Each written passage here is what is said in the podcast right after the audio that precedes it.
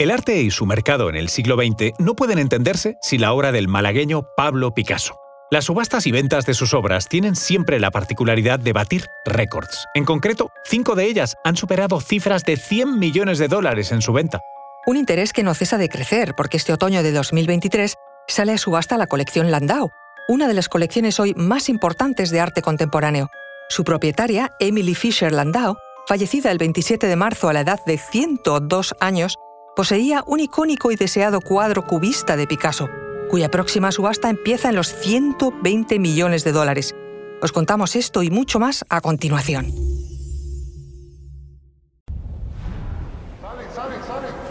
Conoce mejor al equipo que protege nuestras costas.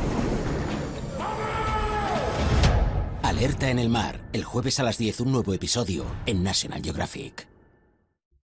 Soy Luis Quevedo, divulgador científico. Y yo soy María José Rubio, historiadora y escritora. Y esto es Despierta tu curiosidad, un podcast diario sobre historias insólitas de National Geographic.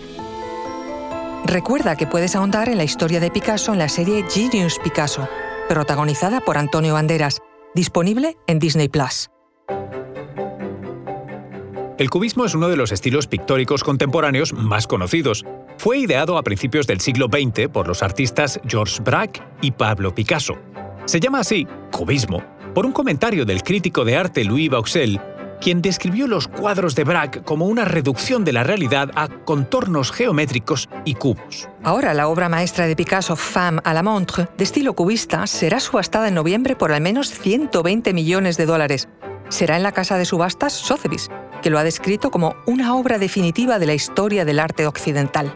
Se trata de un cuadro cubista, pintado en 1932, que representa a una de las musas del pintor español, Marie-Thérèse Walter. Ah, y por cierto, si finalmente supera el precio de venta estimado, se convertirá en una de las más caras del genio malagueño. Mientras tanto, el top lo ocupa Femme d'Alger, subastada por casi 180 millones de dólares en el año 2015. Con estos datos tan impresionantes, seguramente te preguntes, ¿por qué el cubismo tiene un valor económico tan extraordinario? La razón de peso es que fue uno de los movimientos artísticos más revolucionarios del siglo XX y alteró profundamente el curso de la historia del arte, trazando una ruptura con la tradición pictórica que venía desde el Renacimiento. Este movimiento, liderado principalmente por Picasso y Braque, surgió como respuesta a un mundo en rápida transformación. A finales del siglo XIX y principios del XX, Europa experimentaba profundos cambios. La revolución industrial transformó el paisaje urbano. La ciencia avanzaba a pasos agigantados con teorías como la relatividad de Einstein, y las tensiones políticas y sociales burbujeaban, augurando el estallido de la Primera Guerra Mundial. Este periodo de intensa transformación se reflejó en la forma en que los artistas percibían y representaban el mundo. El arte de finales del siglo XIX mostraba signos de insatisfacción con la representación tradicional.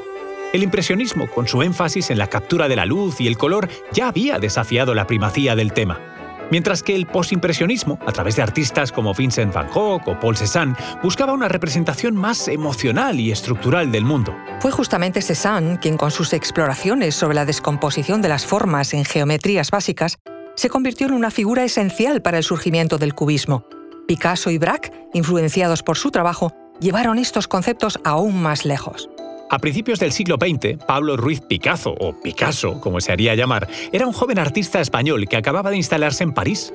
Inmerso en las corrientes artísticas emergentes, había ganado reconocimiento por su período azul, pero fue Las Señoritas de Aviñón, pintada en 1907, la que marcó un cambio decisivo hacia lo que luego se reconocería como cubismo. Esta obra, que presenta figuras femeninas descompuestas en formas angulares y una perspectiva alterada, señala el alejamiento de la representación tradicional y la adopción de una visión más abstracta y fragmentada de la realidad. Con ello, Picasso había creado la primera de las llamadas vanguardias artísticas del siglo XX. Pero es importante saber que el desarrollo del cubismo lo hizo junto a Georges Braque. Ambos exploraron y desarrollaron juntos este nuevo enfoque artístico entre 1907 y 1917. Tras visitar L'Estac, un pintoresco pueblo en la costa francesa, inspirados por el paisaje, comenzaron a experimentar en sus cuadros con formas geométricas y perspectivas múltiples. De esta fusión entre observación y experimentación nacieron los primeros cuadros cubistas, obras que rompían con la tradición pictórica, ofreciendo una nueva manera de ver y entender el arte y la realidad. Así fue como nació el movimiento artístico dominante durante el primer tercio del siglo XX. A lo largo de los años, numerosos artistas introdujeron nuevos elementos que hicieron variar lo que habían diseñado en un principio Braque y Picasso. Su gran característica es el desafío a la noción tradicional de la representación, proponiendo que un objeto o figura pudiese ser visto desde múltiples ángulos y perspectivas al mismo tiempo. El cubismo estableció un diálogo entre el arte y la sociedad del momento, cuya ciencia cuestionaba la percepción y la realidad y donde la velocidad y la tecnología alteraban la experiencia humana. Allí y entonces, el cubismo capturaba esas sensaciones de fragmentación y cambio. Picasso, con su capacidad para sintetizar las corrientes de su tiempo, se erige no solo como el cofundador del movimiento, sino también como uno de los artistas más icónicos y transformadores del siglo pasado.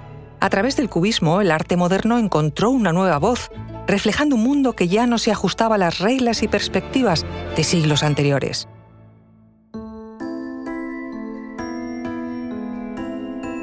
Recuerda que Despierta tu Curiosidad es un podcast diario sobre historias insólitas de National Geographic. Disfruta de más contenido sobre Picasso en la serie Genius Picasso, protagonizada por Antonio Banderas, disponible en Disney Plus. Ah, y no olvides suscribirte al podcast si has disfrutado con nuestras historias.